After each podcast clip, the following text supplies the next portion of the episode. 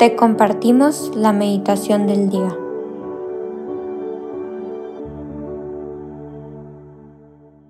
En el nombre del Padre, del Hijo y del Espíritu Santo. Amén.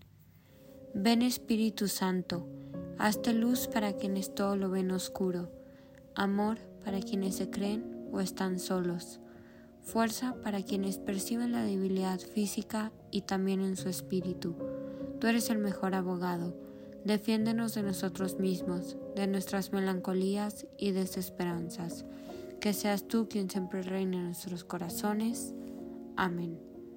Hoy jueves 15 de febrero vamos a meditar el Evangelio según San Lucas, capítulo 9, versículos del 22 al 25, que dice, En aquel tiempo Jesús dijo a sus discípulos, Es necesario que el Hijo del Hombre sufra mucho, que sea rechazado por los ancianos, los sumos sacerdotes y los escribas, que sea entregado a la muerte y que resucite al tercer día.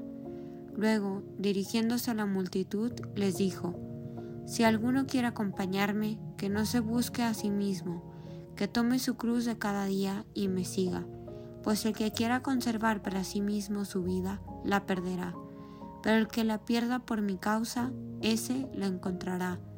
En efecto, ¿de qué le sirve al hombre ganar todo el mundo si se pierde a sí mismo o se destruye? Palabra del Señor, gloria a ti, Señor Jesús. Este Evangelio de verdad que es impactante, porque Jesús nos invita a seguirlo ciegamente, sabiendo que seremos rechazados y que vamos a sufrir. Pero Él también dice que justo es esa cruz que cargamos día con día, la que más nos va a acercar a Él. Y a mí me gustaría ver esta cruz en dos cuestiones. Y la primera, que es esa cruz que cargamos en nuestro día a día, nuestras preocupaciones, qué es lo que no nos deja acercarnos a Jesús y qué es lo que no nos deja entregarle esa cruz a Jesús.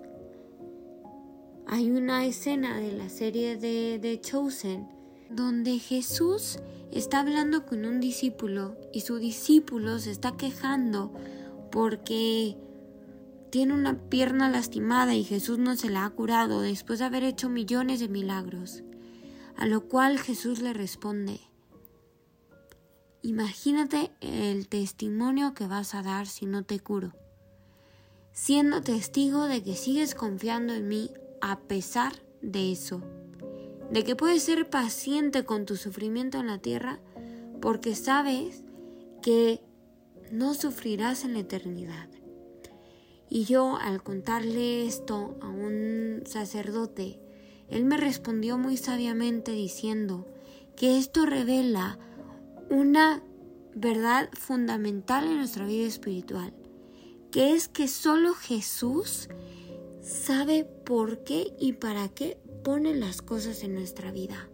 ¿Y qué es Él quien sabe por qué pone esas cruces específicas en nuestra vida? Para que nos moldeen, para que nos acerquen a Él y para que sean un medio de perseverancia en nuestra fe.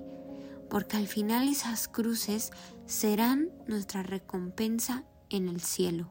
No dejemos que ese sufrimiento nos asuste porque es ese el sufrimiento al que estamos llamados para encontrarnos con Jesús, que aunque cueste, claro, Jesús nos invita a tomar nuestra cruz de cada día, como bien lo dice el Evangelio, y seguirlo.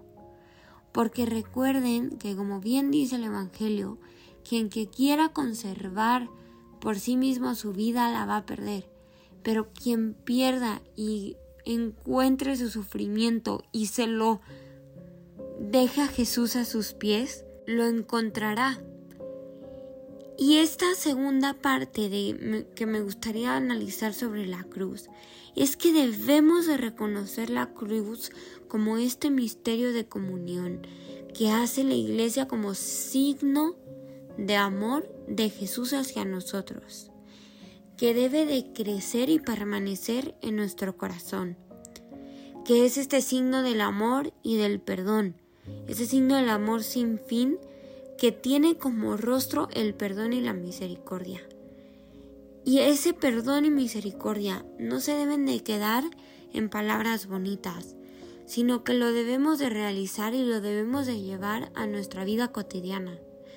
Porque el amar y el perdonar son el signo concreto y visible que la fe ha transformado nuestro corazón y que nos permite expresar en nosotros que Jesús habita en nuestra vida. Amar y perdonar como Dios ama y perdona. Y sé que eso no es fácil, que no es algo sencillo, pero que nos debemos empujar a ir siempre más allá, sin cansarnos, con la certeza de ser sostenidos por esta presencia que Jesús está en nuestro corazón, porque reconocemos ese signo de la cruz en nuestra vida. Seamos esa puerta que las personas puedan entrar para conocer a Jesús.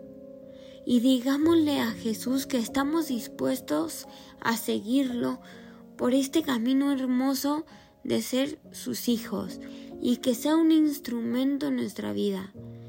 Que ante todo lo que ha hecho por nosotros no encontremos otro camino para corresponderle que rendirnos a sus pies para aprender de Él, para vivir lo que Él vivió, de sufrir por llevar la palabra de Jesús, pero sobre todo por llevar un mensaje de amor y de misericordia. Que a pesar de que es un camino de sacrificios, reconozcamos que es un camino fecundo, un camino que no se compara con ningún otro, porque buscamos encontrarlo a Él. Porque donde ponemos amor, donde no hay amor, sacaremos amor.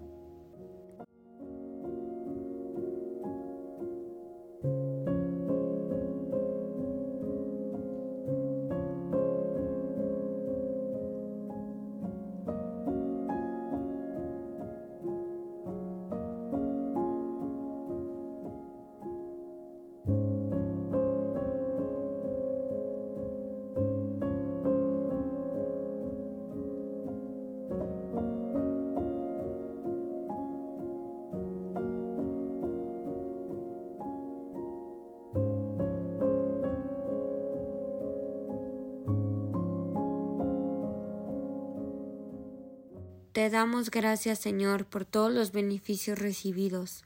A ti, que vives y reinas por los siglos de los siglos. Amén. Cristo, Rey nuestro, venga tu reino. María, Reina de los Apóstoles, enséñanos a orar. En el nombre del Padre, del Hijo y del Espíritu Santo. Amén.